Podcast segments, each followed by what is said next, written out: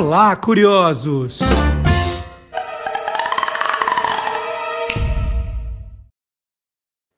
Bom dia, curioso! Bom dia, curiosa! Hoje é 29 de outubro de 2022. Está começando o Olá, curiosos! Um Olá, curiosos nesse clima meio Halloween, meio Dia das Bruxas. Programa número 110 e, como sempre, tudo o que você sempre quis saber sobre qualquer coisa. E hoje, com algumas vinhetas especiais preparadas pelo nosso bruxo Antônio Mier. E é o último programa que eu vou fazer do Olá Curiosos com 57 anos. É o último. A partir do sábado que vem já estarei com 58. Então comemoro, fica valendo também como programa de aniversário para mim. E no programa de hoje, então, você vai conferir as seguintes manchetes. Vamos lá. O 13 da sorte de Zagalo. É, o Zagalo ganhou uma biografia e nós vamos saber de histórias sensacionais. O Jingle, que nasceu num acesso de raiva. Como assim? Né? O jinglista ficou com raiva e criou um jingle histórico. O professor Fábio Dias vai contar para a gente isso daqui a pouquinho. Paulo Altran no Dia Nacional da Poesia. Olha que homenagem sensacional do professor Marcelo Abudi. E os morcegos, já que é Halloween, estão à solta no quadro Soltando os Bichos. Literalmente, Guilherme Domenichelli vai soltar os morcegos. E a história das eleições no Brasil é amanhã, hein? Se estiver acompanhando o programa aqui hoje, sábado, é amanhã um dia histórico. Esperando que seja um dia histórico Bom, histórico vai ser de todo jeito, né? Mas o histórico do bem. Então, a história das eleições no Brasil. Tudo isso e muito mais no Olá Curiosos, que começa agora, já que eu falei que é clima de Halloween. Vamos soltar uns morcegos aqui no estúdio, né? Aí na sua casa. Vamos soltar os morcegos. Está chegando Guilherme Domenichelli.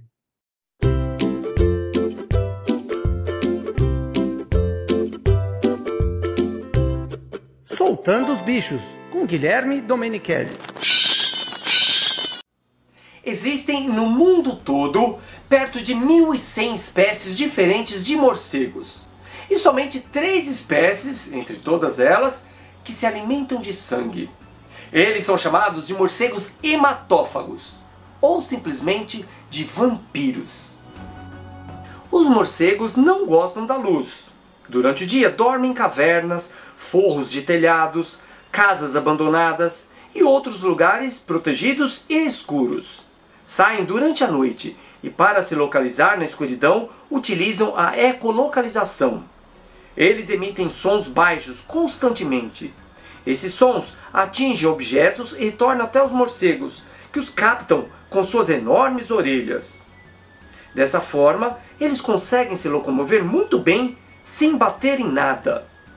As asas dos morcegos são formadas por uma pele fina que une todos os dedos da mão. A grande maioria dos morcegos se alimentam de insetos, por isso eles ajudam no controle de pragas. Alguns se alimentam de frutas. Eles comem as frutas e espalham sementes pela mata, ajudando a plantar novas árvores. Alguns gostam de pólen das flores. Eles ajudam na polinização e reprodução das plantas. E existem algumas espécies de morcegos especialistas em capturar peixes. Os que se alimentam de sangue, quando contaminados pelo vírus da raiva, podem transmitir essa doença para animais e até para pessoas. Mas é importante ressaltar que as pessoas não devem matar morcegos. Eles são muito importantes para a natureza, fazem parte do equilíbrio ambiental, da cadeia alimentar e ajudam bastante o meio ambiente. Mesmo os morcegos vampiros, normalmente eles se alimentam somente de sangue de animais selvagens e não atacam pessoas, normalmente.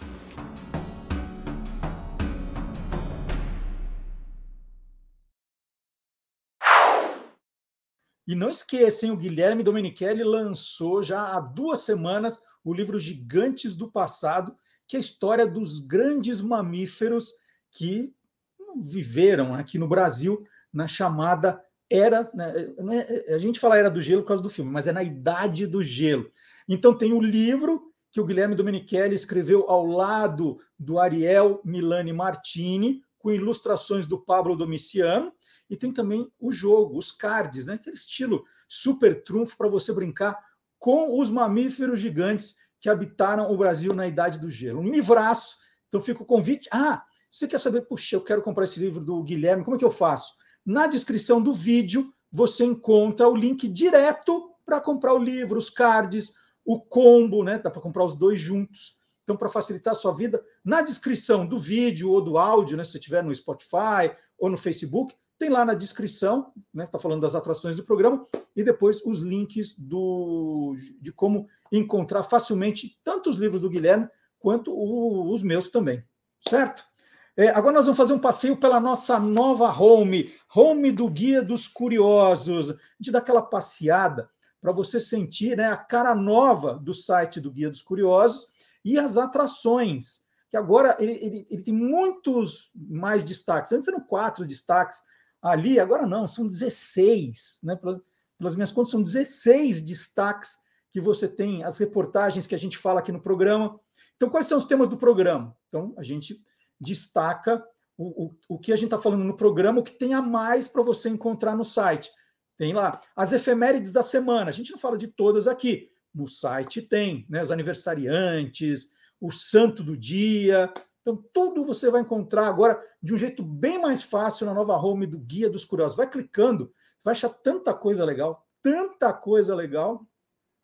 Aí você pode compartilhar, fazer trabalho escolar. Toda vez que eu recebo uma mensagem, né, um comentário ali de um garoto, de uma garota, estudante, que diz: Puxa, você me ajudou muito no meu trabalho, né, sabe? O coração fica quentinho, fica recompensado. Então, agradecer muito a todo mundo que navega, acompanha e curte também o site do Guia dos Curiosos.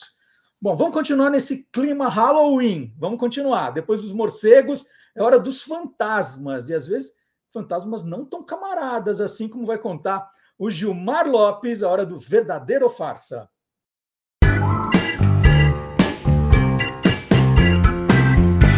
Verdadeiro ou farsa? É verdade que o fantasma da princesa Lady Di apareceu numa igreja lá na Escócia? Então, aproveitando agora esse clima de Halloween, vou explicar para vocês a verdade sobre isso. Há alguns anos, um sujeito publicou lá no YouTube um vídeo de uma suposta aparição de um fantasma da Lady Di numa igreja lá na Escócia. O vídeo chamou a atenção até de especialistas em paranormalidade, como o Michael Corrin, uma das grandes sumidades do assunto. E aí, hein, será que a gente está diante de uma aparição mesmo de um fantasma?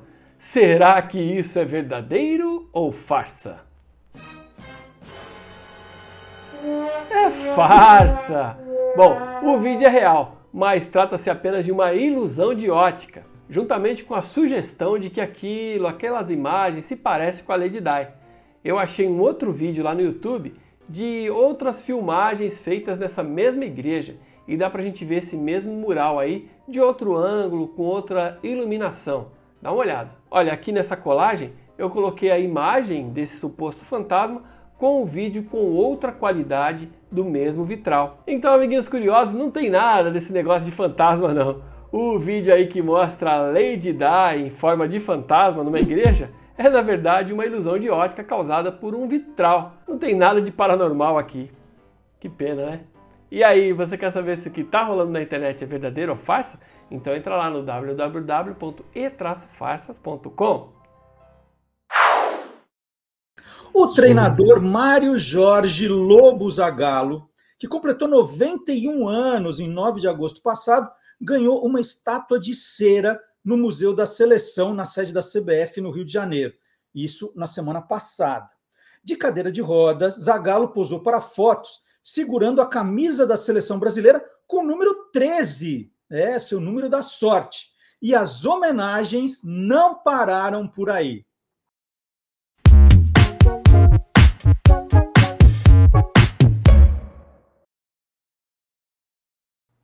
Isagalo vai ganhar também uma biografia. E que biografia? Aliás, essa expressão e que biografia tem 13 letras que é a marca registrada de um dos mais vitoriosos jogadores e depois técnicos do futebol brasileiro. Só títulos mundiais foram quatro. O livro Vocês Vão Ter Que Me Engolir, uma biografia de Zagalo, de Marcos Ramone, já pode ser apoiado no site de financiamento coletivo Catarse. Daqui a pouquinho eu vou explicar direitinho como isso funciona. E para saber mais sobre a vida e a carreira futebolística do velho lobo, né, como nós chamamos carinhosamente o Zagalo, eu vou conversar com o Marcos, que é formado em marketing e é jornalista por vocação. Marcos, na, na sua biografia, né, você se apresenta como cearense de nascimento e alagoano de coração. Tanto é que você mora em Maceió e o Zagalo é alagoano, né? nasceu em Alagoas. Isso tem a ver com o seu interesse pela vida do Zagalo? Foi por isso você falou, o Zagallo merece uma biografia? Bom dia. Bom dia, Marcelo. Olha, na verdade, já há alguns dias eu me fiz essa pergunta. Por que foi mesmo que eu tive esse, esse insight assim, de, de fazer uma biografia do Zagallo? Certamente ficou no meu inconsciente todas aquelas comemorações, aquelas homenagens que aconteceram com ele no ano passado, né, por conta dos 90 anos dele. E eu me peguei pensando assim, por que foi mesmo que eu, eu decidi fazer essa biografia? Porque todos os meus livros, apesar de, de jornalísticos, né, tudo baseado em pesquisas, enfim, é, nenhuma, nenhum foi biografia, nenhum foi sobre futebol. E, de repente, assim, o meu editor, o Gonçalo Júnior, né, que é o editor da é, Editora Noir, sempre quando eu termino um livro, ele não me deixa descansar, ele sempre me pergunta, cadê o próximo? Qual vai ser o próximo? Como eu andei pensando, me deu na cabeça de fazer algo do Zagallo, quando ele me perguntou, eu, para não estender muito, eu digo, uma biografia do Zagallo. Pensei na biografia do Zagallo. Que tal? Ele, ótimo. Aí, pronto, depois do ótimo, eu não tive como voltar atrás. Mas a, questão é o seguinte, Marcelo, é, o Zagallo é, é uma figura altamente biografável. A história dele é fascinante, é, é longa, é rica, tem muitos detalhes. E para quem ama futebol, é, é simplesmente uma maravilha. E quando eu pensei nisso, em fazer a biografia, eu também me dei conta de que apenas dois livros foram feitos sobre ele. Um em 1976, vou até mostrar a vocês aqui. Esse livro aqui. Estão vendo bem aí? É... Mostra de novo, mostra de novo, Marcos. Vamos mostrar em detalhe, olha. Tá certo. Esse é um. Isso, foi lançado em 1976, é para seu julgamento, Zagallo no Banco dos Réus dos Esportes, do Esporte, pelo, escrito pelo Fernando de Bortoli. Agora, esse livro de 1976, ele, na verdade, não é bem uma biografia. Ele tem um breve currículo do Zagallo até então, até 1976, mas, na verdade, ele é uma defesa é, do Zagallo, ao Zagallo, né? Porque ele tinha apenas o quê? oito anos de, de carreira de técnico, mas já era massacrado, era perseguido, vamos usar essa palavra, tá, perseguido pela imprensa. É, então, ele vivia sempre na boca do povo, para o bem ou para o mal, ele era muito falado e comentado. E esse livro foi uma defesa é, é, feita a ele, né? que atacava os jornalistas, que atacavam o Zagallo, é, era até meio fanista, esse livro é até bastante fanista, sempre com adjetivos é, exagerados, é, sempre para cima, né, a Zagallo. E tem outro livro também que foi escrito 20 anos depois, que é esse daqui, ó. Certo? Foi escrito uhum. em 1996, Zagallo Vencedor, de Luiz Augusto Hertal e Vanderlei Borges. E esse livro, apesar de ele ser um pouco mais amplo, ele realmente conta a história de Zagallo, até, obviamente, 1996, é, vamos dizer assim que ele é meio, vamos dizer, chapa branca, vamos falar uhum. assim. Ou seja, ele não fala, ele só fala dos feitos do Zagallo, não fala dos defeitos, não fala das derrotas, embora cite, claro, uma ou outra, mas é muito é, é, exaltando demais o Zagallo. Não que ele não mereça, claro, mas não é uma história do Zagallo. Na verdade, é, é sempre usando adjetivos, nossa, é, é, daqueles que você. Quem não conhece o Zagallo, imagina, poxa, esse cara é fantástico, é a maior figura do futebol é, mundial de toda a história. Pelé não é nada né, com relação a, a Zagallo. E também é, ao fazer minhas pesquisas para esse livro, eu constatei que também há erros de, de, de informação é, nesse livro, é, com relação a datas, principalmente, e é, momentos assim bem impactantes, como aquela treta entre Zagallo e Romário, ela não é citada de forma alguma no livro. A, velha, a velha e famosa frase "vocês vão ter que me engolir" não tinha nem acontecido, né, quando esse livro foi escrito. Então, é, esse meu livro, Vocês Vão Ter Que Me Engolir, ele, eu posso dizer que é, é um livro completo, é a história realmente completa, em todos os seus detalhes do, do, do Zagallo. Tem os seus feitos e defeitos, tem o, o, lado polêmico, o lado positivo, o lado negativo. É, logicamente, como eu falo na apresentação do livro, é, não há nenhum juízo de valor no, no livro. Não, não, não emito opiniões contra a favor, ele é baseado em fatos o que tem ali que foi dito contra Zagallo, ele é tudo que é público. Então eu indico onde foi dito, por que foi dito, em que data, em que revista, em que jornal. Então tem a defesa do Zagallo também, o que ele respondeu para cada um dessas desses ataques, né, vamos dizer assim, desses dos detratores. E uma coisa interessante é que também, é, em muitas entrevistas, Zagallo às vezes é traído pela memória. E também ele mesmo deu informações é, é, equivocadas com relação a datas ou alguns fatos. Então, eu tive que recorrer realmente a jornais e revistas da época para poder me certificar com, com relação a isso. É, há uma, uma tese feita em Portugal, em 2006, que é, me, me perdoe que eu esqueci agora o nome dessa tese, em que ele, fa, ele é entrevistado e, na verdade, é todo baseado na transcrição do que ele falou. Então, em, em, algumas respostas, há contradições na mesma resposta. É, então, é uma coisa que a gente fica meio encafifado, assim, o que é que é, o que é, que é, o que é, que é certo, o que é que não é, entendeu? Em outra resposta, já diz algo diferente. Então, há então, o meu grande, grande trabalho, grande desafio foi realmente é, deixar tudo isso a limpo. O que é correto com relação a datas, a fatos, realmente, que tem sido é, citado é, equivocadamente em jornais, em revistas, sites. Uma, uma coisa engraçada que no, no, na Wikipédia, é, na primeira linha já tem um erro absurdo. Se eu for ver lá, diz que ele nasceu em Atalaia uma cidade daqui de Maceió, e realmente não foi isso.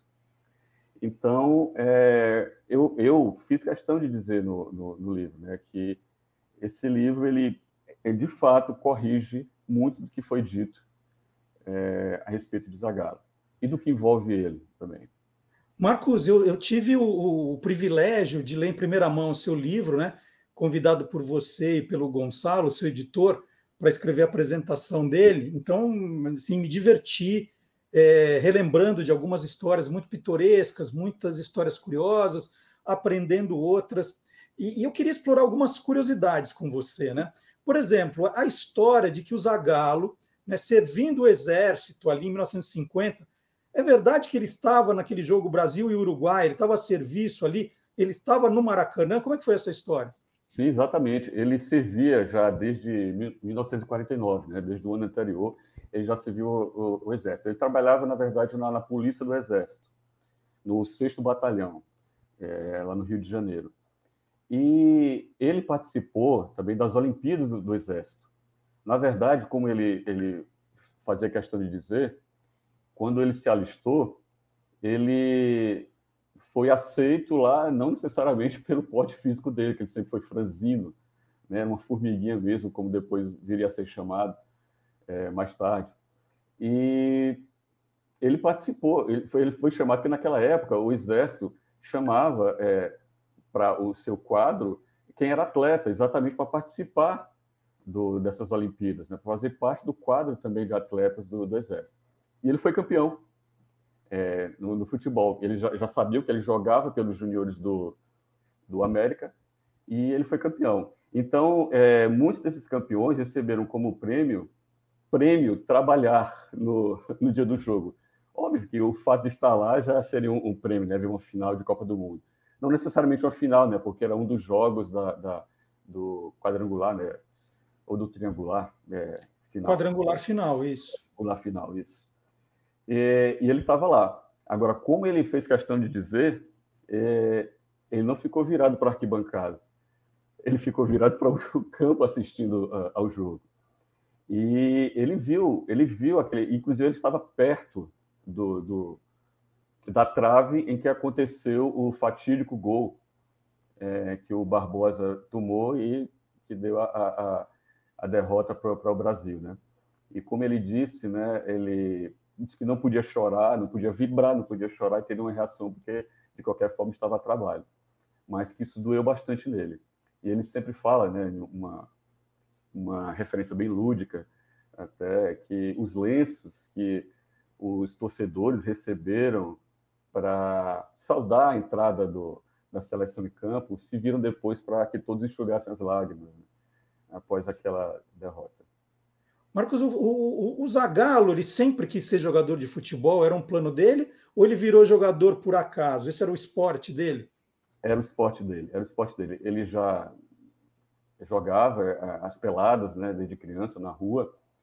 Muitas vezes ele, ele ia jogar é, a contragosto, né, escondido dos pais, né, que apesar de que o pai dele já foi jogador, foi jogador do CRB.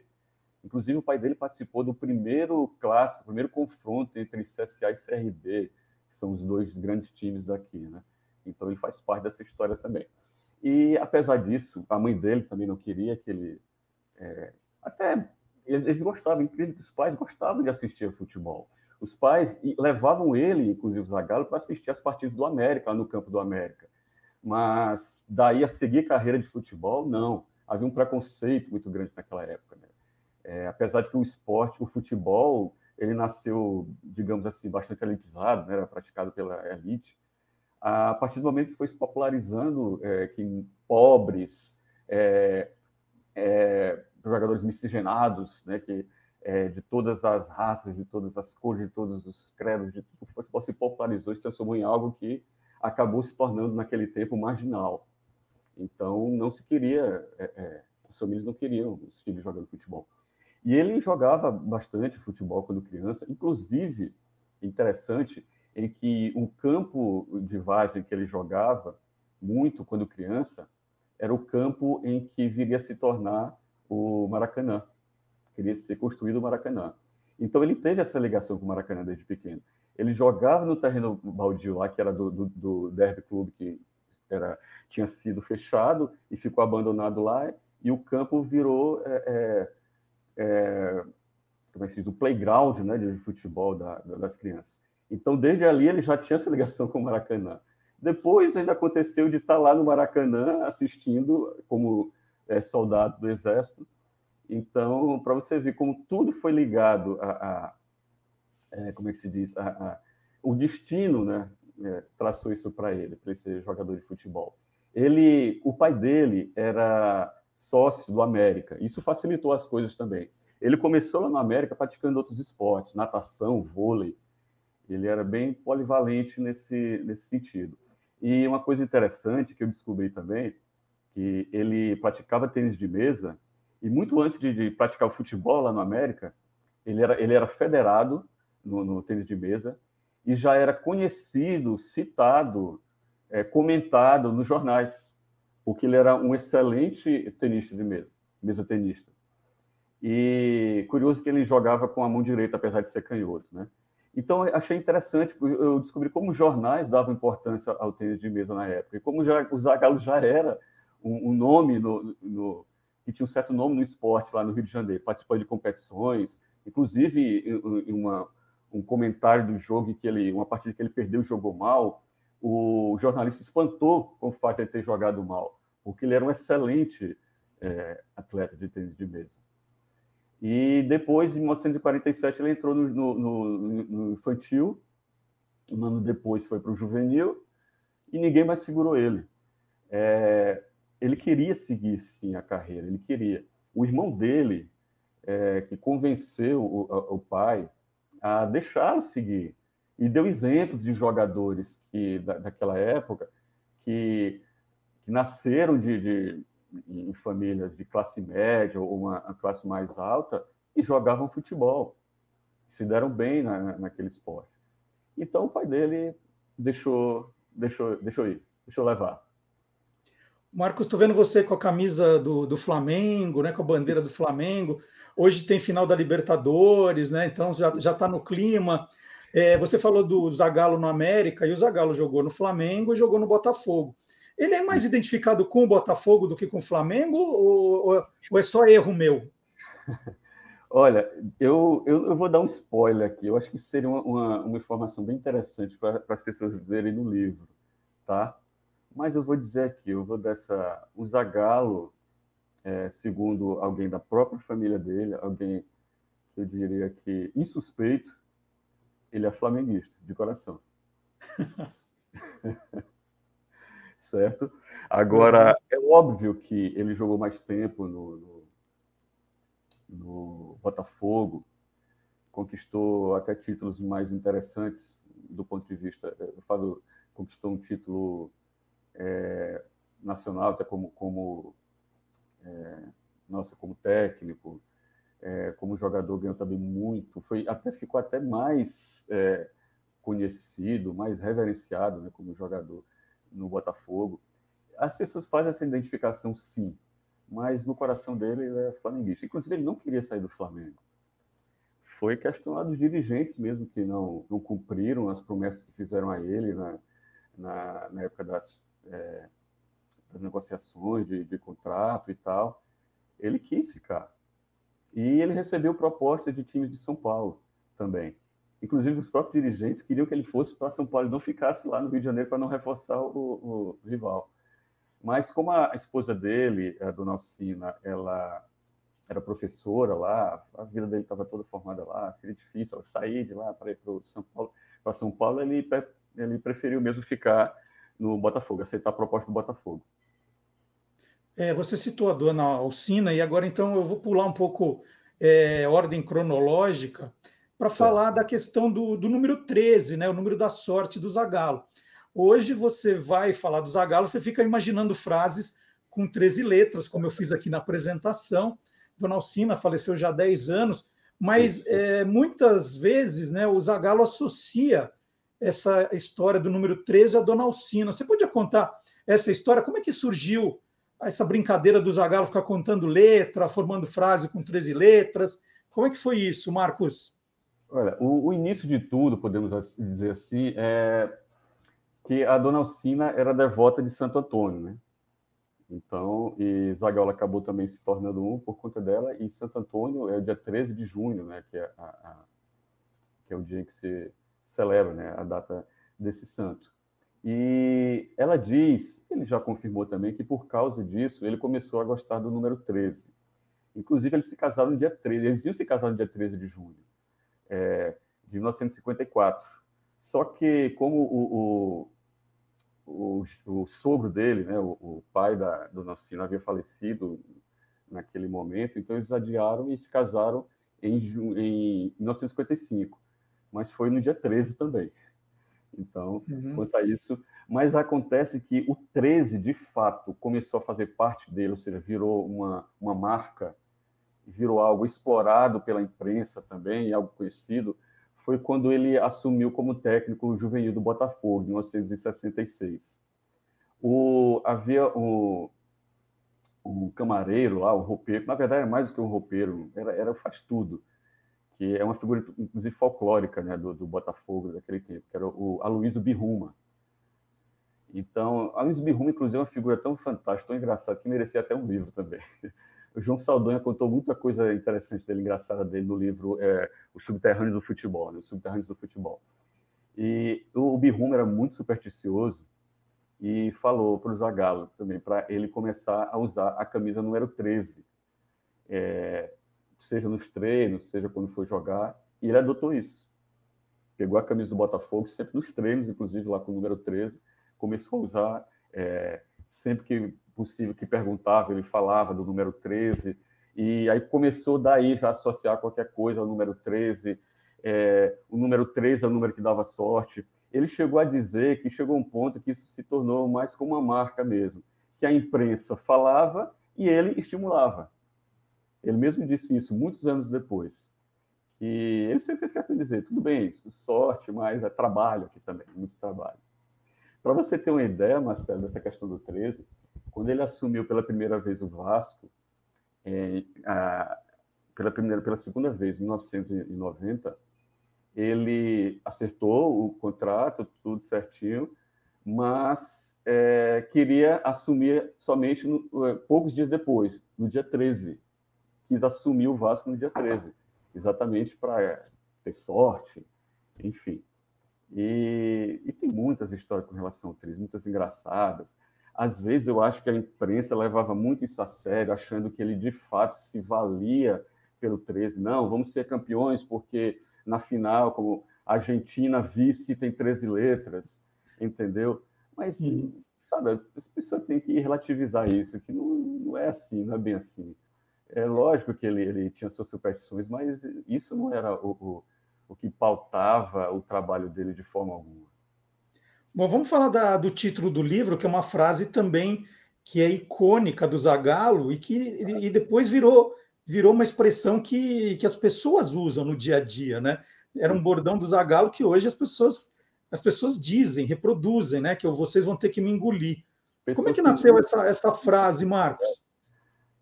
Pessoas que não conhecem, não gostam de futebol, mas usam, sabe, né? Conhecem isso daí. Né?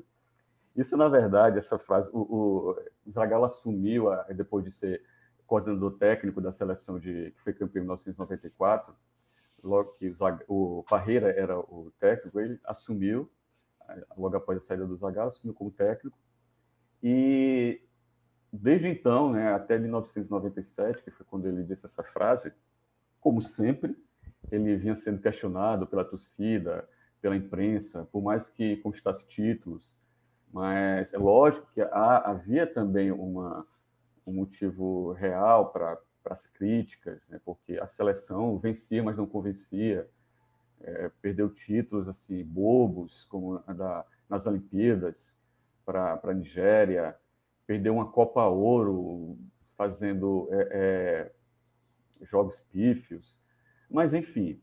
Então ele estava na corda bamba, na corda bamba em 1997. É, ele vinha de um, uma, uma, boa sequência de jogos amistosos, que ele perdeu apenas uma partida, que foi contra a Noruega, a Noruega que o Brasil nunca conseguiu ganhar, é, nunca. Inclusive o Zagallo, no ano seguinte, perdeu novamente para a Noruega na Copa do Mundo. Apesar de que a seleção tinha um grande elenco, em nome, pelo nome tinha um grande elenco, Ronaldo, era o Ronaldo Fenômeno, é, Rivaldo, Romário, a dupla Rorô estava encantando, mas eram destaques individuais. A seleção, de fato, ela não encantava, ela não jogava bem. E a defesa, principalmente, é, era a mais afetada. Né? E, então, veio também a, torneio da França, que foi um torneio amistoso curto, de três jogos. O Brasil não perdeu nenhum, é, empatou dois e ganhou um, mas não foi campeão. E se mostrou, mostrou muito fragilizado mesmo em vários setores. Recebeu muitas críticas. Havia a sombra do, do Parreira voltar, né? como, dessa vez como coordenador técnico para dar uma ajudazinha ao Zagallo. Zagallo sempre que era perguntado sobre isso na, nas entrevistas, ele ficava vermelho, mudava o tom de voz e tal. Havia também o outro fantasma, que era o Vanderlei Luxemburgo, considerado o melhor técnico do Brasil na época. E veio a Copa América. O Brasil foi capengando. É, nessa Copa América, todos os times, à exceção de Brasil e Bolívia, é, todo o resto foi com o time reserva. Então, o Brasil penou em algumas partidas, só deslanchou no 7 a 0 contra o Peru, time reserva do Peru convenhamos, né? É, teve jogos em que o coro da torcida brasileira chama dele de burro, burro, burro, foi pesado. E as críticas massacrantes em cima dele, fossem é, é, corretas ou não, mas enfim, era o que acontecia. E ele engolindo, ele acumulando. Então, quando aconteceu, a, quando na final né, da Copa América, 3 a 1 para o Brasil, na altitude, o Brasil jogou bem, é verdade, e ele não se segurou. Ele não sabia se comemorava ou esbravejava contra a imprensa, né? É, mais precisamente a imprensa paulista, que era que os dois não se bicavam, né? é, Zagallo e imprensa paulista não tinha uma relação lá muito interessante, não. Então, ele, já por falta de ar, já pelo nervosismo, pela tensão, pelo ar rarefeito de lá também, ele começou a falar que foi uma vitória da, daqueles que amam o Brasil, não daqueles que repudiam. Aí respirou e falou: Vocês sabem quem são. Eu não vou dizer mais nada. Mas ele disse, né? Vocês vão ter que me engolir. Pronto, marcou, pegou e até hoje. Foi endereçado à imprensa em geral, mas especificamente a dois é, é, jornalistas, né? Que foi Juca Kifuri e Juarez Soares, falecido é, Juarez Soares. E no livro eu, eu, conto isso, esses detalhes, conto o que ele disse sobre os jornalistas, conto o que os jornalistas também disseram sobre o porquê Zagallo ter dito isso para eles. E tem todos os detalhes lá bem interessantes, lá todos os pormenores e a sequência cronológica desse, de todo esse desse desabafo marcante, né, histórico.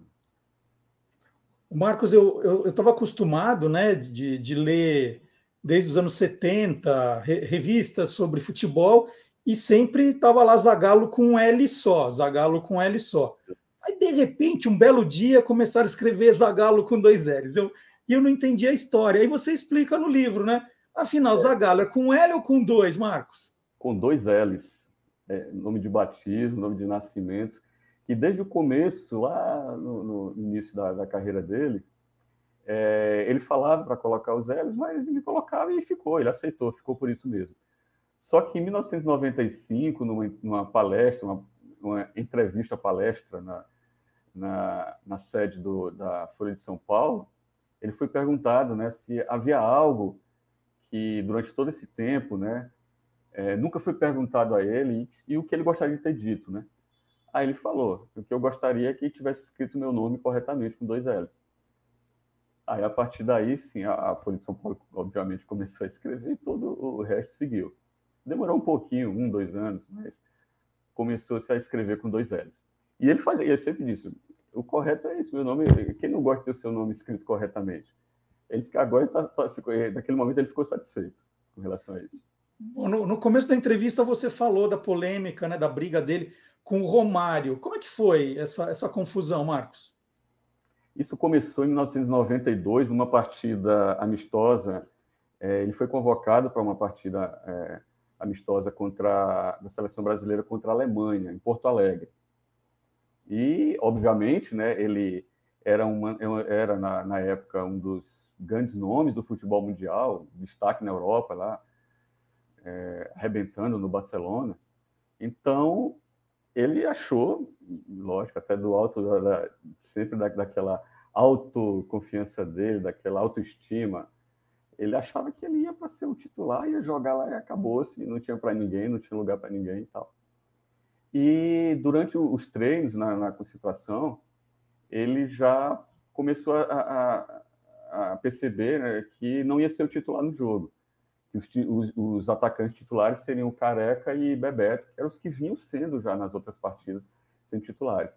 E ele começou a dizer isso para tudo quanto é jornalista, dizendo que não tinha vindo ao Brasil para ser reserva e tal, que era um absurdo e tal, é daquele jeito dele, do Romário. Aí começou a sair na imprensa. Apesar de que ele falava em off, mas é óbvio que ele sabia que isso não ia ficar em off. Então, e saiu na imprensa. Tudo quanto é jornal. Zagallo chamou ele, deu uma coça nele, naquela coça verbal, é, daquele jeito que você não tem o que querer aqui, que quem manda aqui é a comissão técnica e tal. Não foi nem o Parreira, que era o técnico, que deu a, a esse, esse rela nele, né? Foi o próprio Zagallo. Na verdade, o Zagallo naquela época era o, era o para-raio, era tudo ali da, da seleção. Deixava o, o Parreira lá cuidar da, da parte técnica, que o, o Zagallo cuidava até do extracampo. Então, ele foi, foi duro lá com, com o Romário. Romário, de fato, ficou na reserva, mas acabou entrando no, no, no, no decorrer do jogo. Só que depois disso, não foi mais convocado. Como Zagallo e Parreira disseram, não havia mais clima para convocá-lo. Se não a, a, curto prazo, talvez a longo prazo, ou talvez nunca. Então, foi o que aconteceu. durante o restante de 92 até meados de 1993. Nada de chamar Zagallo, por mais que houvesse pressão popular, por mais que houvesse pressão dos jornalistas. Só que o Brasil estava capengando, a seleção estava mal, a seleção jogava muito ruim, a seleção não inspirava confiança, estava é, perigando de pela primeira vez não participar de uma Copa do Mundo, inclusive pela primeira vez perdeu um jogo de eliminatória da Copa do Mundo, foi um 2 a 0 para a Bolívia, lá na Bolívia, e tudo foi isso na gestão de Parreira e Zagallo. É, então chegou um ponto que não, não dava mais. O Brasil chegou ao último jogo das eliminatórias precisando de pelo menos um empate contra o Uruguai, era o tudo ou nada. Então, não houve jeito. É, Romário tinha que ser convocado. E aí entram a, a, as versões de o porquê que ele foi convocado. Romário diz que o, o, foi uma imposição do Ricardo Teixeira, que tinha que convocar sim o Romário e acabou-se. Já Zagallo e Parreira dizem que não, a gente pensou um dia assim, ah, acho que está na hora de, de, de Romário é, voltar. Mas, enfim, o que acontece é que, como todos já sabem, já é histórico, o Romário veio para ser titular, arrebentou naquele jogo. Inclusive, o, o, Ricardo Rocha, o ex-zagueiro, disse recentemente no, no podcast, eu até coloquei isso no livro, que antes daquele jogo, Romário chegou para ele, para o Ricardo Rocha, e disse assim: Eu vou dar caneta, vou dar balão, vou fazer dois gols e depois vou dar porrada no Zagallo. Bem, a 90% dessa promessa foi cumprida, né? Felizmente a última não aconteceu, né? De dar porrada no Zagallo. Mas para você ver como já era é, estremecida a, relação entre eles. E em outro podcast, o Romário também disse coisas lá que eu não vou repetir aqui porque é, é, é impublicável, né? Mas tem no livro o que o Romário falou do que deu vontade dele fazer quando dele dizer depois quando sai do campo e foi para o vestiário dizer para Zagallo. Né? E essa essa arenga, né, continuou, continua até hoje. Não não houve perdão de ambos os lados, é, embora quem faça questão de dizer que não há perdão é Romário. Zagallo nunca usou essas palavras, né. Mas Zagallo até às vezes diz assim, é, Romário foi um, um grande jogador. Quanto a, a, a, a, pessoa, não tenho mais nada a dizer. Então, é, teve aquela questão, se você me permite estender ainda sobre o assunto, sobre eles, a questão do depois de 1998, da, da Copa de 1998, que ele foi cortado, né? Romário foi cortado por conta de contusão, embora até dois, três dias antes, é, os médicos dissessem a ele que haveria uma recuperação sim, então, é, Romário atribua, atribuía a Zagallo e a Zico o, o, corte dele por questão pessoal. Romário perdoou Zico há pouco tempo, há alguns anos, mas nunca, jamais perdoou Zagallo. Né? Hoje ele atribui unicamente a culpa ao corte dele, do corte dele a Zagallo. E, de qualquer forma, poucos dias depois da, de ser cortado, é, Romário jogou pelo Flamengo, uma partida amistosa. É, quer dizer, ele poderia ter ficado lá, quem sabe? Imaginou, não dava para é, Ronaldo jogar na final por conta daquele problema da, da convulsão. Estaria lá na final a dupla campeã da Copa anterior, Romário e, e Bebeto.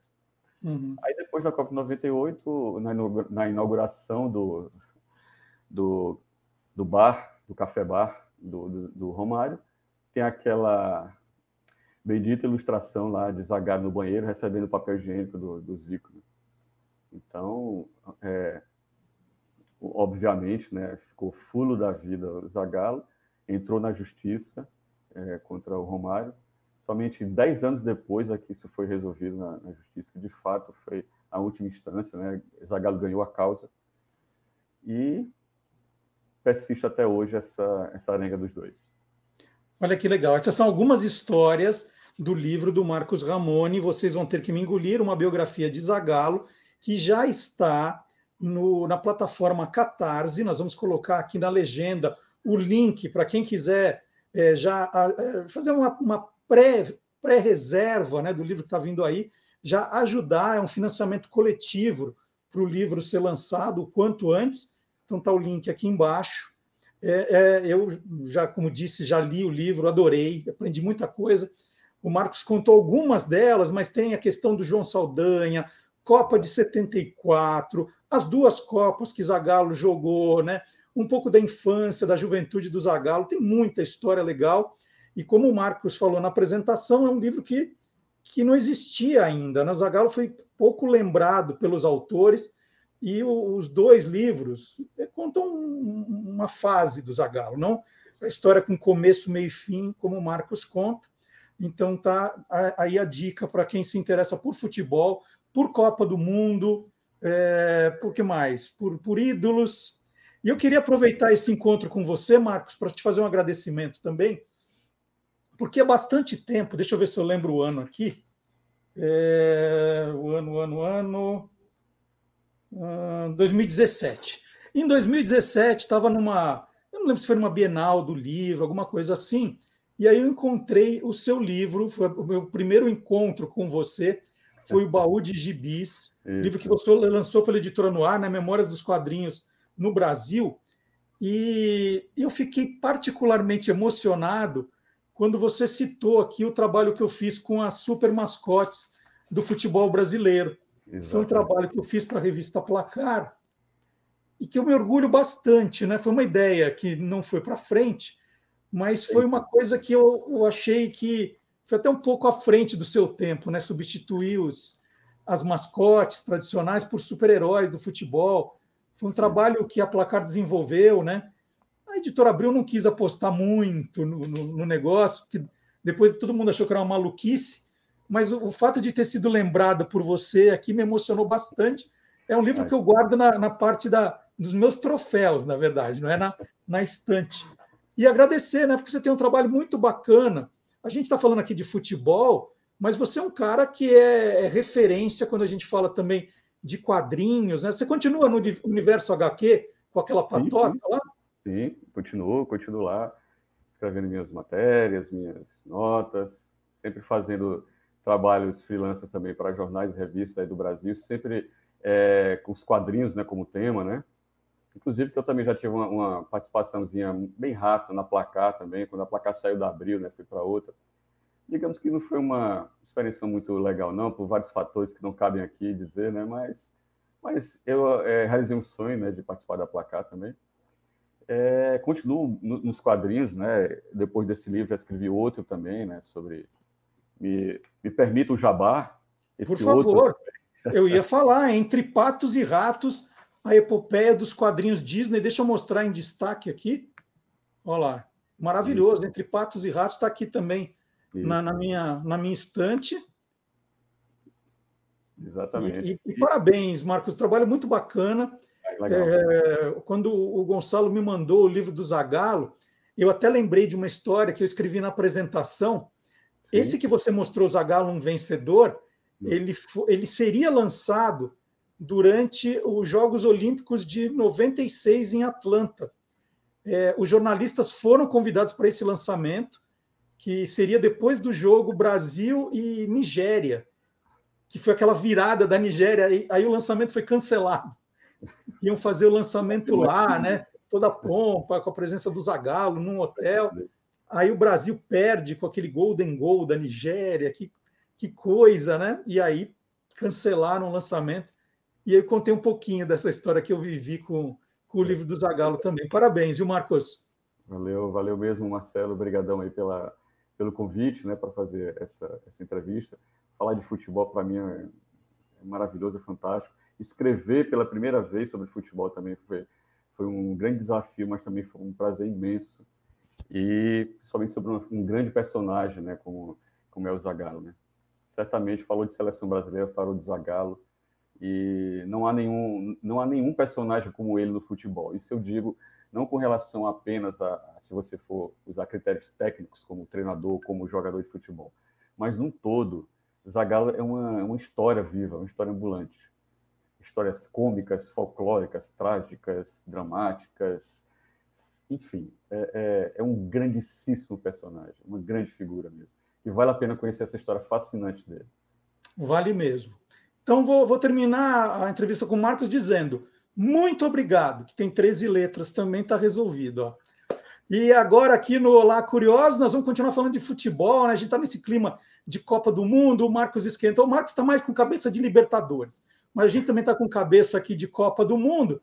E nós vamos então chamar agora o professor Tiago José Berg, que está contando aqui histórias de bandeiras e hinos de países que vão disputar a Copa do Catar. Então, agora nós vamos para o Tiago José Berg. Grande abraço, Marcos. Muito obrigado.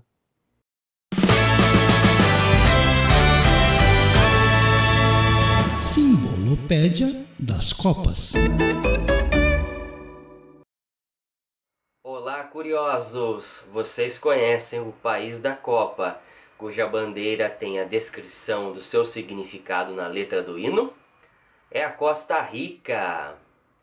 O hino da Costa Rica começa com a seguinte frase: Nobre pátria, tua formosa bandeira, expressão de tua vida nos dá, sob o límpido azul de teu céu, branca e pura descansa a paz. Já a cor vermelha representa o valor do trabalho e o patriotismo dos costarriquenhos. A história diz que em 1848, Pacífica Fernandes, esposa do presidente José Maria Madriz, criou a bandeira inspirada nas cores da bandeira nacional francesa. Até 1853, a Costa Rica também não tinha um hino. Em virtude da visita diplomática de uma delegação dos Estados Unidos e do Reino Unido, o presidente Juan Rafael Moura pediu a Manuel Gutierrez que compusesse uma música para a cerimônia de estabelecimento das relações diplomáticas entre os países. A música ficaria pronta em 11 de junho de 1853. E até 1903 a Costa Rica não tinha uma letra em seu hino, ao passo que José Maria Zeredon Brenes venceu o concurso para a escolha da letra oficial. Vamos ao hino nacional da Costa Rica.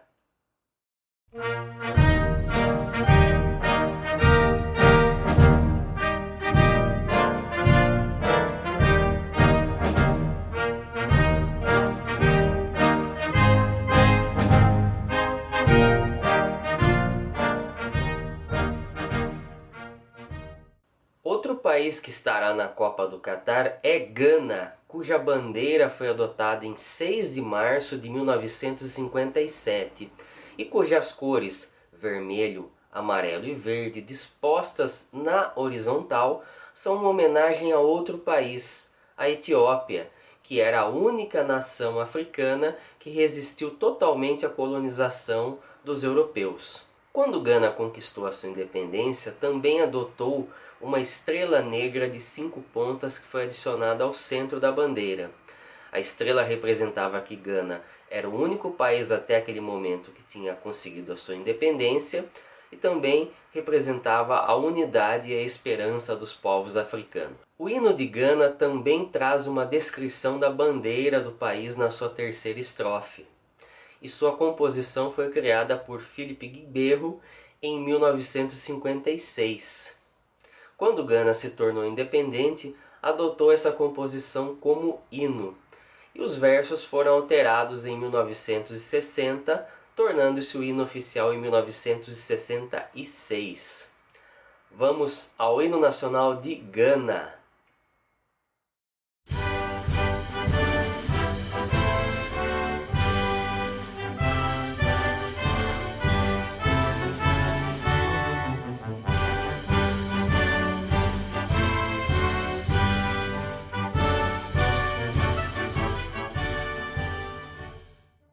País que jogará a Copa do Catar é a Austrália, cuja bandeira apresenta a figura da Union Jack, ou seja, a bandeira nacional britânica, que foi usada no país de 1778 até 1901, quando um concurso acabou incorporando a ideia de seis outros diferentes candidatos para compor a moderna bandeira australiana. Vale lembrar que a seleção joga com um uniforme nas cores verde e amarela, que representam outro símbolo do país, a acácia dourada. Há também uma estrela branca de sete pontas que representa a comunidade da Austrália na bandeira, e também a figura do Cruzeiro do Sul, que remete-se à localização geográfica do país.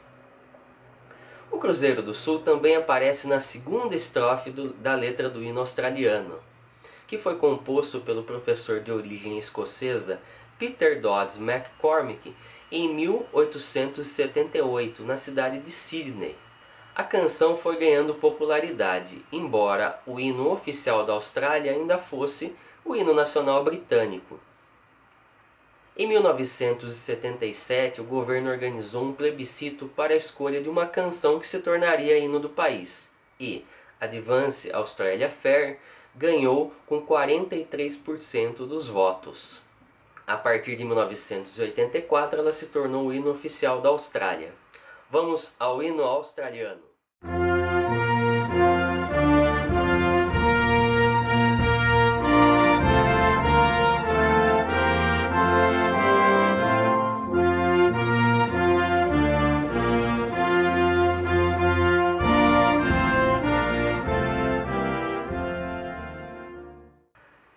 Eu sou Tiago Berg e este foi mais um Simbolopédia das Copas. Bom, e sempre que termina o quadro do Tiago José Berg, eu fico ali fazendo a conta, né? Será que ele vai conseguir falar das, dos 32 países que vão disputar a Copa, né? A Copa está para começar, agora é menos de um mês. Então fico ali, nossa, tá faltando esse, esse já foi, falta mais esse, qual será que é o da semana que vem? E eu aproveito, se a gente já vai começar, eu acho que a partir de, de terça-feira a gente já entra no clima da Copa também falar que eu estou muito feliz com os resultados, né? Vocês, vocês estão interessados aqui no livro Sem Camisas, que conta as histórias de todas as Copas, livro que eu lancei há quatro anos e que esse ano ganhou a atualização. Tá aqui, olha, tem um encarte, agora eles são vendidos juntos, e dentro do encarte você ganha também os cards, com quatro camisas icônicas da Copa de 2018. E no encarte você tem todos os uniformes usados em todos os jogos da Copa de 2018. Vai até a final, olha, França e Croácia. Tá tudinho aqui, as fichas completas dos jogos. Tremendo documento para você guardar, pesquisar, consultar. Né? Como era a camisa da seleção brasileira? Jogou de meia branca, eh, meio que, tudo aqui, tudo aqui explicadinho. E o link também está na descrição do vídeo você vai encontrar aqui. Daqui a pouco tem mais Copa do Mundo aqui no programa. Daqui a pouco tem um Loucos por Copa. Bom, a gente já falou do Halloween, Dia das Bruxas, mas tem mais coisa acontecendo em 31 de outubro, né? Além do meu aniversário, mas tem mais coisa acontecendo. Tem o Dia do Saci, que foi a resposta do Brasil a, né, a, a essa festividade que foi importada dos Estados Unidos, da Inglaterra, né, o Halloween, então nós temos o dia do Saci. E sobre o dia do Saci, o professor Dionísio da Silva vem aí. Ele vai explicar para a gente o que, que é esse Saci Pererê. Vamos ver?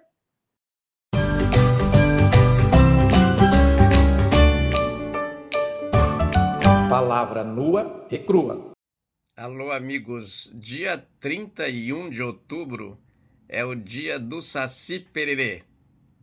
O Saci Pererê é, uma entidade fantástica, não é, do folclore brasileiro, um dos nossos mitos, mas o curioso mesmo é a história e o tipo que criaram, não é? Porque ele surge no, no sul do Brasil de uma mistura é, da mitologia guarani com a contribuição africana e daí dá um menino moleque, né? é travesso, faz muitas brincadeiras, tem uma perna só, é mutilado, então, é, tem um gorro vermelho. Este gorro vermelho é de uma entidade semelhante que veio, que já existe em Portugal, o Trasgo.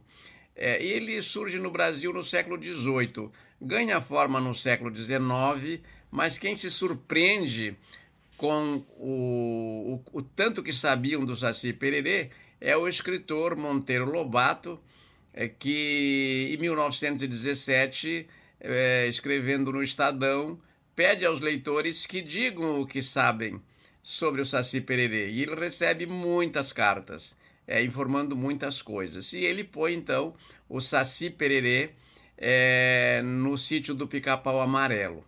Mais tarde, já nos anos 1980, é, o, o escritor Ziraldo Alves Pinto, nosso Ziraldo, é, faz, reavi, faz reaviver, assim, faz reviver, né? Reaviva o Saci Pererê. E na, na etimologia, Saci pode ser é, um assobio, um, uma coisa onomatopaica, ou um canto de uma ave. E pererê é o mesmo étimo de perereca, aquilo que sai pulando. É, o saci pererê está sempre pulando numa perna só. E para concluir, os primeiros é, viajantes brasileiros notaram como as crianças é, indígenas brincavam. E, e, não existia o Saci Pererê. O Curupira sim, mas o Saci Pererê não. Ele é, portanto, do outro século. Muito obrigado. E olha, tem o professor Dionísio me fez lembrar né, que tem um, um outro saci bem conhecido, que é o Pererê, personagem do Ziraldo, que a gente podia falar também. E o Ziraldo fez essa semana 90 anos. Parabéns para o Ziraldo. A gente começou a semana comemorando os 90 anos do Ziraldo. Eu até na, na, na minha rede social, né, no, no, Instagram do MD Curioso, que é o meu pessoal, fiz uma foto com todos os livros do Ziraldo que eu tenho na estante. Eu tenho mais, mas tem hora que eu não consegui achar. Eu tenho, por exemplo, o Bichinho da Maçã, é a única edição do Ziraldo que eu tenho autografada por ele. Eu fui numa Bienal nos anos 80, peguei a fila, ele autografou e eu não achei para mostrar, não achei. Na minha casa tem isso, tem tanto livro que às vezes uns eles se escondem, eles se escondem, mas uma hora eu vou achar e eu vou mostrar. Mas então, parabéns ao Ziraldo pelos 90 anos. Vocês viram, né? É, no site do Guia dos Curiosos, está lá 10 curiosidades sobre o Ziraldo. Aqui eu não vou contar as curiosidades, aqui eu faço parabéns para o Ziraldo, né? e aí você vai dar uma pesquisada lá, que a gente já fez entrevista aqui com a sobrinha do Ziraldo, que cuida do Instituto Ziraldo. Então, eh, eh, são temas que a gente sempre fala. Mas a ideia é essa: a gente provoca, se dá uma chegadinha no, no site do Guia dos Curiosos. Por exemplo, o professor Dionísio falou sobre Saci. Você quer saber mais sobre Saci? Sobre aquela.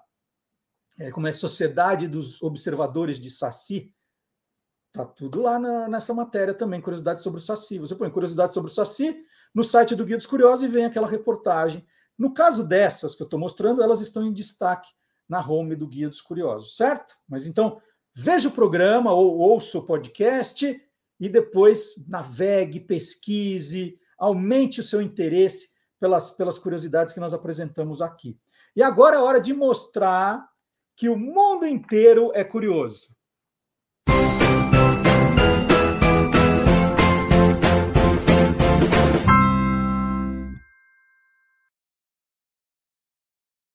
E para comemorar o Halloween, nossa, hoje estamos falando bastante do, do, Halloween, né? 31 de outubro. A Domino's Pizza da Coreia do Sul lançou uma pizza em edição limitada, é só até o Halloween. É a Pokémon Pokeball Pizza, que será vendida apenas até a próxima segunda-feira. Passou 31 de outubro, acabou. Olha a pizza como é sensacional, olha que ideia. A Pokémon Pokeball Pizza tem molho de tomate de um lado e molho de creme de trufa do outro. Em seguida, recebe a cobertura com mussarela, né, do lado branco, e calabresa e tomate cereja do lado vermelho. As gotas de ricota ficam. Vamos, vamos mostrar de novo a imagem. As gotas de ricota ficam aqui do lado branco. E o que é aquele, aquele pontinho, é tudo pretinho ali, que faz a separação? É o churrasco coreano de carne, né, que cria esse design de Pokéball. É sensacional. A gente podia fazer isso aqui também. Então tá lá, a calab... vou, vou contar de novo. A calabresa e o tomate cereja ajudam a delinear aquela metade superior vermelha, enquanto a mussarela e a ricota são usados aqui na parte branca e essa parte do meio é o churrasco. Ficou bacana, ficou bem original. A Pokémon Pokéball Pizza ainda vem em uma caixa com tema de Halloween. Que sensacional esse marketing, né? Eu, eu pediria uma dessas. Eu pediria. Pediria mais de uma. Pediria mais de uma. Depois eu fotografo e ó, mando ver. Então, o mundo inteiro é curioso. Hoje veio da Coreia do Sul. E agora eu vou apresentar o Magalhães Júnior. Magalhães Júnior, que toda quinta-feira faz comigo, quem te viu, quem te vê, histórias da televisão brasileira. E a gente estava conversando outro, outro dia, falando assim, ah, ele contou, na semana passada, ele tinha contado a história do Patrulheiros do Oeste, que era uma, uma série meio de, de policial ali, que resolveram mudar de nome para Patrulheiros Todd, porque era muito comum ali nos anos 60, 50, 60, que o, o patrocinador fosse, o nome dele fosse estampado no programa. Né? Então, o Magalhães contou essa história, Aí estava fazendo uma outra pesquisa, eu falei, nossa, mas quanto exemplo tem? Falei, Maga, vamos fazer um programa mostrando que a, quando as marcas elas ganham o nome do programa, nossa, ele encontrou muita coisa, muita, muita coisa. Agora, a mais engraçada, a, a mais curiosa, a mais. Nem, nem, tenho, nem tenho palavras para dizer, mais estapafúrdia é, foi de uma cerveja. Uma cerveja colocou o nome dela no programa. Ficou uma coisa muito maluca. E aí eu separei esse trecho para mostrar no programa de hoje, porque o programa foi muito engraçado. Né? É, o tipo de programa, o tipo de patrocinador, mas igual a esse não existe. Então vamos ver um trechinho do Quem Te Viu, Quem TV, do último sábado, né? é, e depois você vai ver outros exemplos. O programa inteirinho está na página do Guia dos Curiosos no YouTube. Você pode. Aliás, estamos próximos dos 10 mil seguidores, hein? Muito próximos. Então vamos lá, gente. A nossa meta é até o final do ano. A gente tem mais dois meses para cumprir essa meta. Vamos lá? Você me ajuda? Então vamos ver o Quem Te Viu, Quem TV com Magalhães Júnior.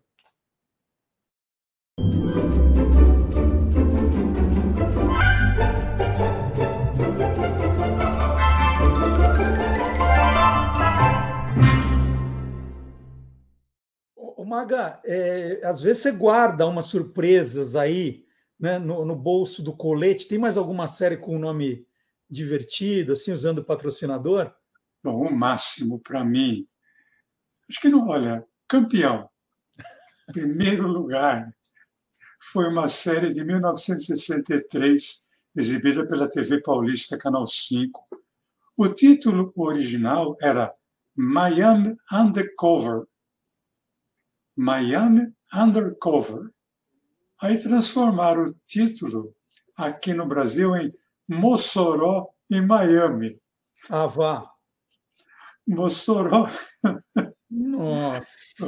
Mossoró e Miami era uma série policial, sendo que Mossoró, que era a patrocinadora da série, era uma marca de cerveja preta. Tudo a ver, né? Miami Undercover com Mossoró e Miami. Nossa, mas é, é, é, das coisas mais surreais que eu já vi. O Mossoró em Miami.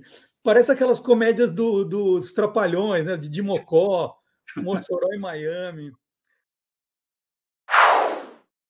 Então, esse é um exemplo, né? Mossoró em Miami. Imagina o que, o que veio nesse programa, né? As loucuras que o Magalhães trouxe. Eu nunca tinha ouvido falar disso. E isso que é bacana. O Magalhães vai pegar alguns exemplos que poderiam sumir né, da história da televisão, ficar sem registro, e aqui a gente registra tudo. Então, toda quinta-feira, toda quinta-feira, às oito da noite, tem esse encontro com você e com o Magalhães Júnior. Certo? Quem te viu, quem te vê. Se você quiser mandar uma sugestão, escrever para a gente, né, interagir com o programa, olá curiosos, arroba guia dos curiosos.com.br é o e-mail é um jeito mais fácil, né? Até mais fácil para você também. Se você quiser mandar uma foto, um vídeo, né? Tenho recebido coisas muito legais. Agradeço a todos que estão interagindo, né? Fazer esse programa cada vez mais colaborativo. Muito obrigado de verdade. E vocês podem acompanhar o Guia dos Curiosos nas redes sociais. Nós estamos no Facebook, no Twitter, no Instagram e no TikTok. São as quatro é, redes sociais que têm o Guia dos Curiosos. Né? Tem muito mais rede social, mas a gente não está dando conta, gente. É muita rede social. aparecendo, mas essas quatro estamos ali com força, trazendo sempre coisas novas para vocês. Por exemplo, por exemplo, essa semana no TikTok, no Instagram, no Facebook, né, nós fizemos um vídeo explicando a origem da expressão amigo da onça. Quem inventou amigo da onça? Que história é essa? O, Guilherme Domenichelli é amigo da onça, mas amigo da onça de verdade, não aquele amigo da onça, o cara falso, né? Que parece que é teu amigo, mas tá tramando por trás, né? expliquei esse amigo da onça, esse que a gente não quer por perto. Então vamos lá, nós vamos, vamos passar agora o vídeo do amigo da onça. Amigo da onça significa uma pessoa que parece amiga, mas é falsa e traiçoeira. A expressão se popularizou no Brasil por causa desse personagem aqui, o amigo da onça, criado pelo cartunista pernambucano Péricles de Andrade Maranhão em 1943. Só que a ideia não foi de Péricles não, mas de Leão Gondim, diretor da revista O Cruzeiro. Gondim se inspirou no cartoon Enemigos del Hombre, criado pelo argentino Guillermo de Vito. Péricles desenhou o personagem por 18 anos, de 1943 a 1962. O nome também foi pensado por Gondim, tirado de uma famosa piada. Que piada? Dois caçadores conversam no acampamento. O que você faria se uma onça aparecesse aqui na sua frente? Ora, dava um tiro de fuzil nela. Mas se você não tivesse um fuzil? Ah, eu mataria ela com uma granada. E se você estivesse sem uma granada? Eu usava um facão. E se você tivesse esquecido o facão? Apanhava um pedaço de pau. E se não tivesse nenhum pedaço de pau por perto? Subiria na árvore mais próxima. E se não tivesse nenhuma árvore? Eu sairia correndo. E se você estivesse paralisado pelo medo? Então o outro, já irritado, retruca. Mas afinal, você é meu amigo ou amigo da onça? Então tá aí esses vídeos, você vai encontrar toda a coleção no TikTok do Guia dos Curiosos, no Instagram do Guia dos Curiosos, você vai encontrar vídeos, mais curiosidades. Os vídeos são a sensação hoje e no TikTok você tem todos eles, todos, todos, todos, todos. No Instagram, é, no começo a gente não, não publicava tantos vídeos, agora sim, é, é simultâneo. Mas se você quiser ver todos, fazer uma maratona, né? Então são vídeos de um minuto, em uma hora você vê 60, fácil. É, então você entra no TikTok e confere lá. E agora eu vou chamar o professor Vard Marx. O professor Vard Marx vai falar do, do, tema mais importante, do, acho que da vida do Brasil. Nós vamos falar sobre as eleições. Amanhã tem o segundo turno, é, um segundo turno como nunca se viu, né? Gente tentando melar a eleição, tumultuar. A gente espera que tudo corra bem, né? bem, bem mesmo, torcendo para que tudo corra bem. É, e o professor Vard Marques quis falar um pouquinho sobre eleições, né? um pouco da história das eleições no Brasil. Então, aí tem história.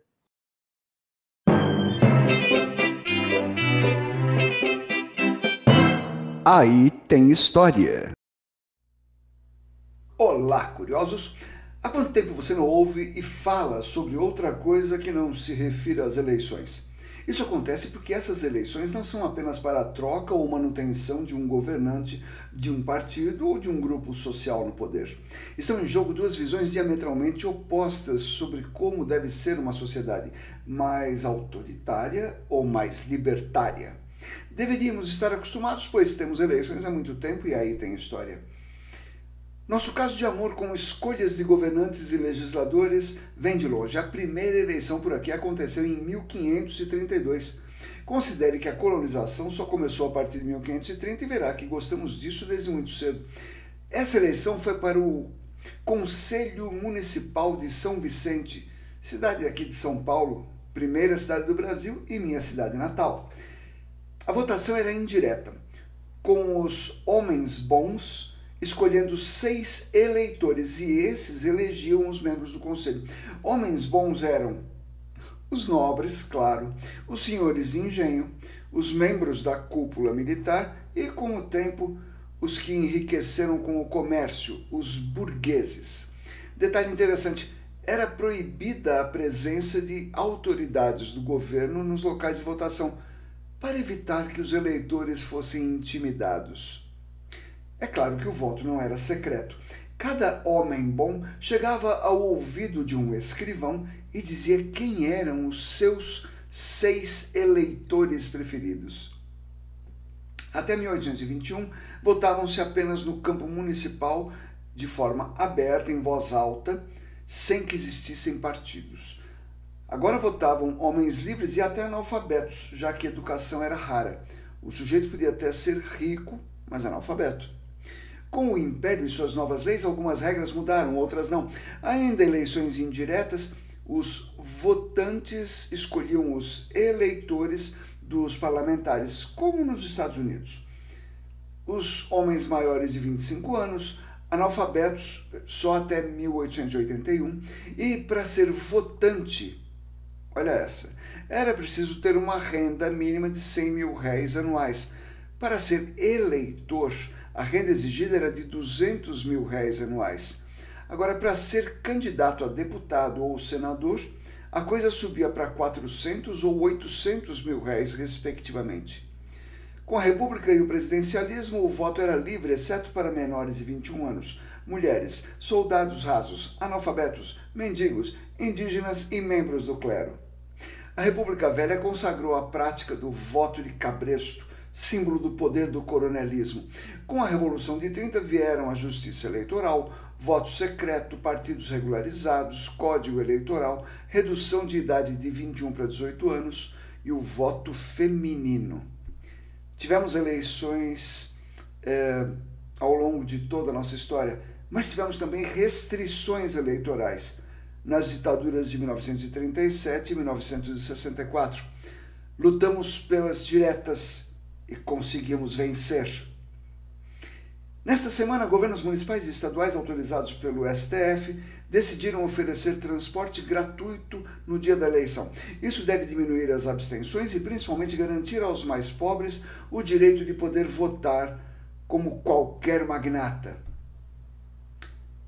Quando, por volta de 505 a.C., em Atenas, fizeram um investimento de dinheiro para garantir que mesmo cidadãos mais pobres, que moravam mais longe da cidade, pudessem votar?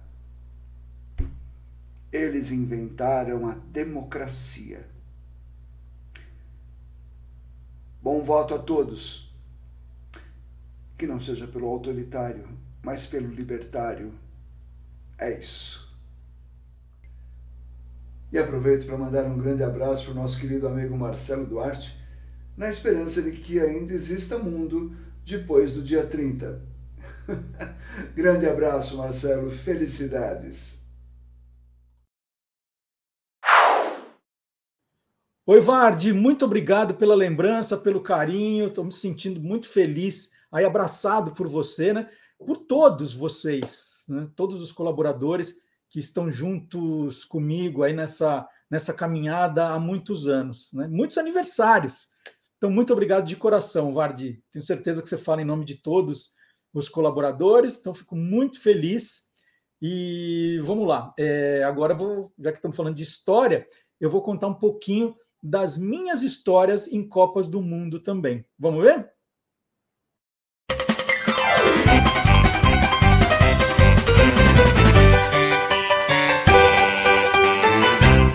Loucos por Copa. Bom, e nesse espaço aqui eu tenho mostrado nas últimas semanas um pouco do, das minhas lembranças de Copa do Mundo.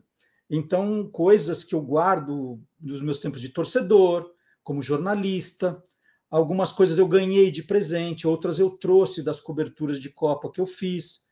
Né? Não, eu não sou de comprar, essa coisa de comprar uh, os ingressos, né? comprar coisas que eu não presenciei, porque é uma coisa sem fim e que não tem a minha história por trás. O que é bacana é assim, ah, esse ingresso eu lembro desse jogo, esse boné eu trouxe daquele jogo, isso aqui eu ganhei do fulano. Então, eu estou mostrando aqui as minhas memórias de Copa do Mundo. É, e eu não, não fico procurando peças raras na internet para comprar, não. O que eu vou mostrar hoje não são exatamente peças originais, né? É, mas é uma coisa da minha coleção. Eu já expliquei aqui que essa estante, que fica aqui no meu escritório, que antigamente era o quarto do meu filho mais velho. Aliás, Rodrigo, meu filho mais velho, fez aniversário quarta-feira também. Parabéns, Rodrigo. Não vou falar a idade dele, porque já, já bem. Né? Não, brincando. O Rodrigo fez 31 anos e parabéns, muito feliz de ter um cara tão bacana na, na minha vida. E eu falo até para os outros, né? Se o Rodrigo não fosse tão bacana, ele ia ser filho único. Mas não, tem, tem dois irmãos, então sinal de que é um cara 100%. Bom, é, eu estou falando que nessa estante aqui, que era o quarto do Rodrigo, e agora o meu escritório, que foi, virou estúdio também, essa parte da estante são os livros de futebol. Então, tudo que tem aqui é livro de futebol. Vocês olharem ali, você vê a história do Santos, do Flamengo, é, tem aqui a Copa do Mundo, tá tudo, tudo aqui. Então, eu tirei dois livros da estante, que é para. São dois livros muito especiais. Esse aqui é o grande livro dos mundiais. O, o nome do autor é difícil, é Kerr Havneger, com Mark Bushel. E o que, que tem esse livro de especial? Né? Não é um livro que conta só a história das Copas, ele faz isso também.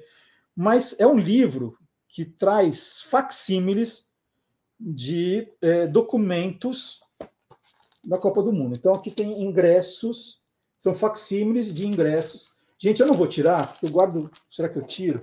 Eu guardo isso há tanto tempo, com tanto cuidado, eu tenho medo de estragar. Mas, ó, por exemplo, são facsímiles de ingressos da Copa da Espanha. Não é verdade, não são verdadeiros. Eles são reproduções. Depois eu vou guardar porque eu tenho medo de rasgar. Então, ó, aqui ó, uma foto da Copa do Mundo de 74. São reproduções. Aqui, ó. É da final, da final da Copa, o time da Alemanha. Aí não vou ficar tirando tudo, não, vocês me desculpam, mas eu estou morrendo de medo de estragar meu livro. Mas olha aqui, ó, Copa da Itália. Então, toda a Copa tem um facsímile de alguma coisa daquele Mundial. Vamos ver a Copa de 50 no Brasil, o que, que tem? Ó, Copa de 38. Tem, é tudo reprodução de foto, de ingresso. Copa de 1950. Vou tirar só mais esse, vai. Aqui, ó. Copa de 1950. É um cartazete. Dá para vocês verem? Tipo uma propaganda do, de um filme sobre a Copa filme italiano da Copa. Aí tem aqui o, o jogo, eu acho que é Brasil e Suécia. Será que é Brasil e Suécia? Está com cara de Brasil e Suécia. Não dá para ver se é o, será que é o Maracanã é o Uruguai? Não dá para ver. Não parece ser o Brasil e Uruguai. Talvez tenha, tenha escrito aqui. Vamos ver se tem escrito. Eu já resolvo essa curiosidade agora. Eu até peço desculpa para quem está acompanhando no podcast, né, que não está vendo nada disso. O livro, o livro é espetacular, já mostrei as, as memorabilhas. Hum, não diz aqui qual é o jogo, não diz. Ah, facsímile. Não, só. Ah, é, é fotos tiradas das, não, das finais da Copa. Então não é necess... não, não é contra o Uruguai. Não é mesmo contra o Uruguai. Então tá aqui, ó. É um livro que tem todas essas memorabilhas. Você fala assim, poxa, eu não fui para a Copa, não tenho nada para guardar. E tem um segundo, que é parecidíssimo, The Treasures of the World Cup, né? Sir Geoff Hurst, Hurst, que é a mesma coisa. É um livro que tem em cada Copa memorabilia também. Então, ó, por exemplo, aqui, ó, Copa de 58. Vamos mostrar. Então, é uma reprodução dos selos comemorativos da Copa de 58.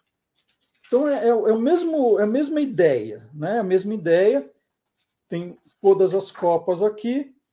Por exemplo, a Copa de 50. Vou mostrar a Copa de 50 aqui. Tem o facsímile. Então, tem toda a história da Copa. E aí tem um facsímile Seleção da Itália, por quê? Ah, não, aqui está errado. Essa, essa, foto é de 38. O livro está com erro, gente. Deixa eu ver a Copa de 38. Ah, trocaram. Então, São muito parecidos os livros, né? são alguns facsímiles diferentes. Então, são dois. São dois livros que eu mostrei da minha coleção. São livros que trazem facsímiles da Copa do Mundo. Aqui, por exemplo, tem a lista de tudo que tem dentro do livro. Todos os facsímiles. Aqui tem as imagens de tudo que tem dentro da caixa. Tem o livro e os facsímiles separados. Então, está aqui. Dois livros eu comprei os dois no Brasil, são livros importados, mas eu consegui comprar aqui no Brasil já há um certo tempo. São livros que saíram, esses dois, pelo menos em 2010. Talvez já existam edições mais recentes. Mas dois livros para quem gosta de memorabilia, muito legais para ter na estante. Agora, daqui a pouco eu guardo tudo e eles voltam para a estante aqui. Então, não é exatamente a minha memorabilia, mas os livros são memorabilia. Então, está valendo. E louco por Copa é assim, né? Gosta de, de, Eu tenho muito livro sobre Copa do Mundo. Quero ver se eu consigo mostrar para vocês depois aos poucos. E aliás, eles serviram de base, né, para eu escrever o Guia dos Curiosos Copas do Mundo, que você vai encontrar o link também. Se você gosta de Copa do Mundo, já que dá uma estudada na história da Copa do Mundo, eu indico, porque tem muita curiosidade bacana no Guia dos Curiosos Copas. Tá? Feito? Vamos continuar. É, o Marcelo Abud, professor Marcelo Abud, lembrou, lembrou para mim. É, eu, eu sei que eu faço aniversário no mesmo dia do nascimento do Carlos Drummond de Andrade. Né? Aliás, eu, eu sempre gostei de ler Drummond por causa disso. Falei, nossa, ele faz aniversário no dia, mesmo dia que eu. Então, Drummond sempre foi um autor que eu tinha um carinho enorme. E o professor Marcelo Abud falou assim: ah, nós vamos comemorar o que no, no, no, programa agora do sábado? Eu falei, ah, vai ter o Halloween, né? Vou falar do Dia das Bruxas, o professor Dionísio vai falar do Dia do Saci. Aí ele falou, não, então vou falar do Dia Nacional da Poesia. Puxa, mesmo? Ele falou, é, no aniversário do Drummond, por isso foi escolhido 31 de outubro, Dia Nacional da Poesia. Falei, que sensacional! Vamos lá, vamos falar sobre o Dia Nacional da Poesia com o professor Marcelo Abud.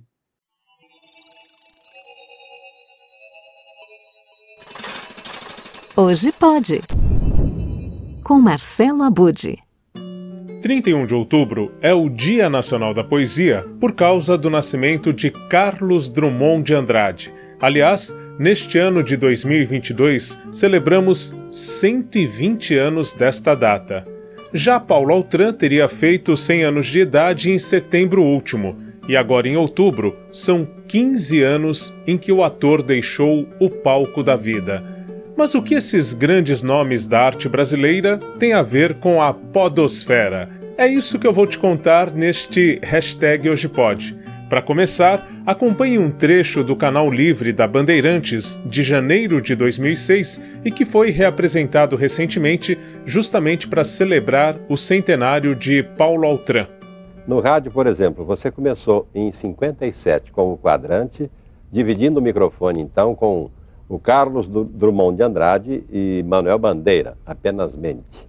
Agora retoma, Sim, né? retoma o quadrante aqui na Band News. O que o levou a voltar ao rádio? Convite do Marcelo D'Angelo, mas o meu programa de 57 era um cronista para cada semana.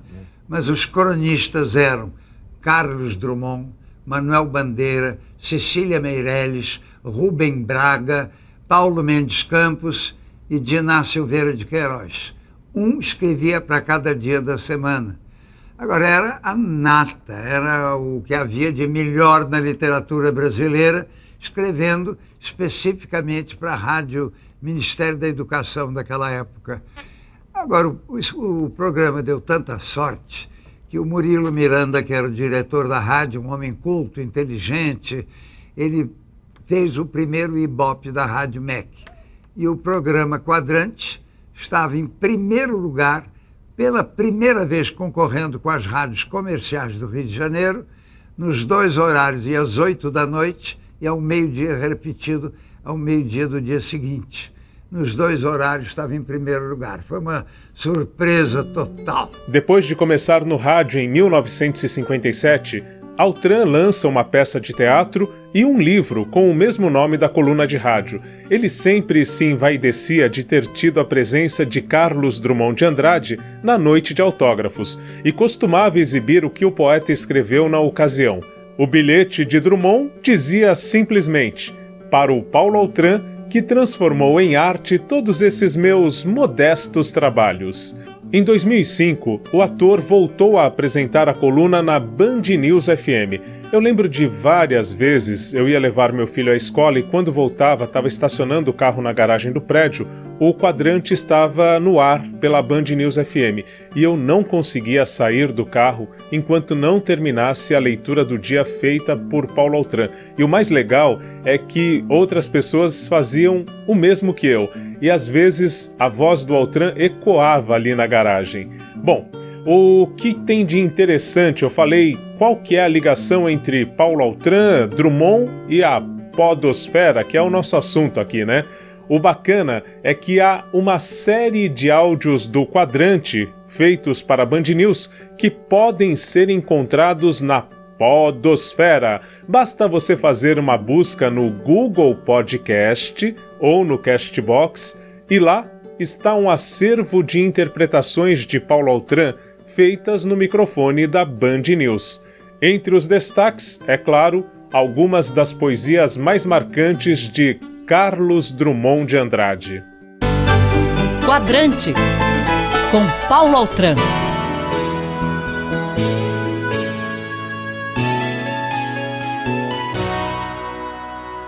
De Carlos Drummond de Andrade, poema de sete faces.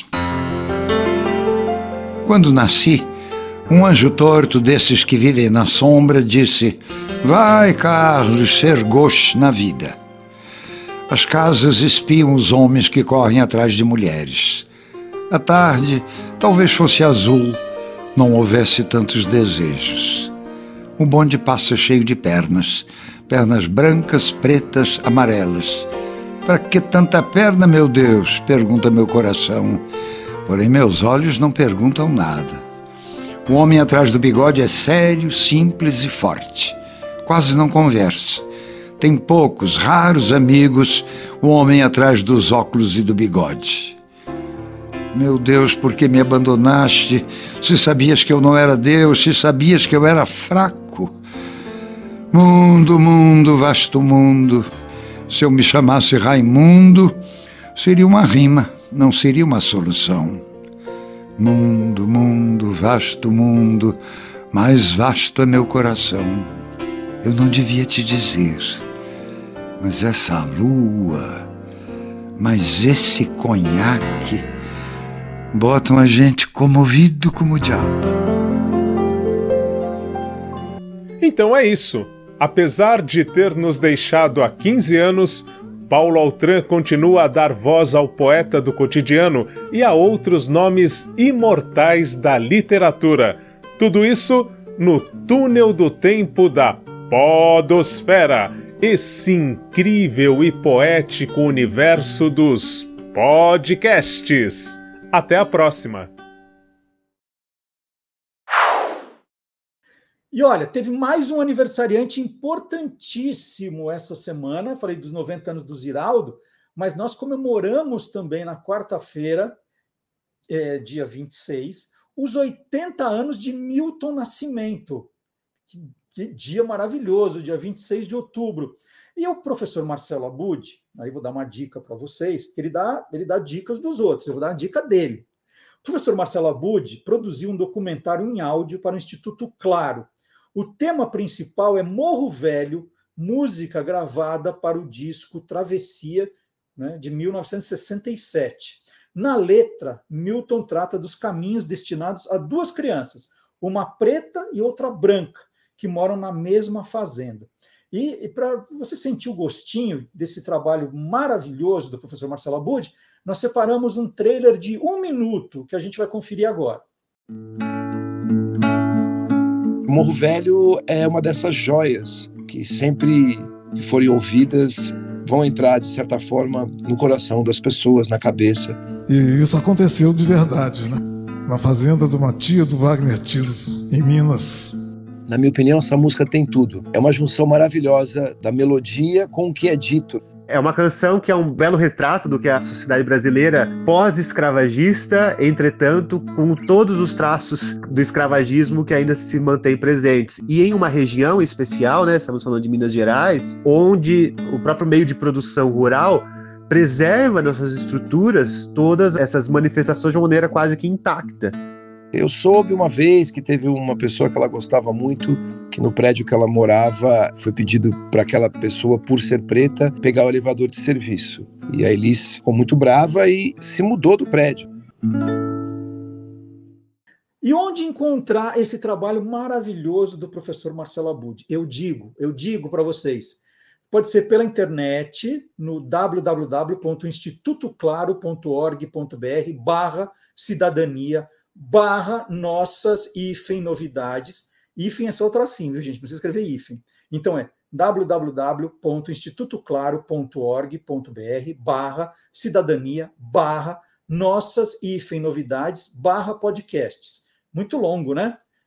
institutoclaro.org.br, já falei tudo aqui, cidadania, nossas hífen novidades barra podcasts, mas um jeito mais fácil é no Spotify, você entrar direto no Instituto Claro. Você entra no Spotify, se você tiver conta, ou pode entrar pelo computador também no, no Spotify. Aí você põe Spotify. Spotify é S-P-O-T-I-F-Y. Põe Spotify Instituto Claro e vai direto para a página. Tem muita coisa lá no Instituto Claro. Aí você procura pelo Milton Nascimento. Tá, tá ali em cima. Não vai demorar para você encontrar, não. Então fica a dica para você ouvir esse documentário em áudio que é sensacional tá? Quem avisa, amigo é. É muito legal.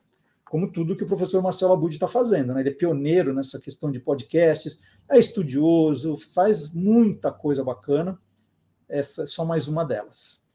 E agora nós estamos chegando na reta final do programa e é hora de chamar o professor Fábio Dias. O professor Fábio Dias é autor do livro Jingle é a alma do negócio.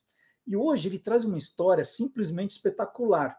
Ele vai prestar uma homenagem a um jinglista e vai contar. Né, é uma história bizarra, né? De como, como nasce uma obra-prima. A gente tem aquela sensação de ah, inspiração, a ideia. Não, ela pode nascer do jeito mais inusitado que você consegue imaginar. Então, essa história é curiosíssima. Como nasce um dingo? Né? Um dos jeitos de nascer um dingo. Então, vamos ver o professor Fábio Dias. É hora do Clube do Dingo aqui no Olá Curiosos.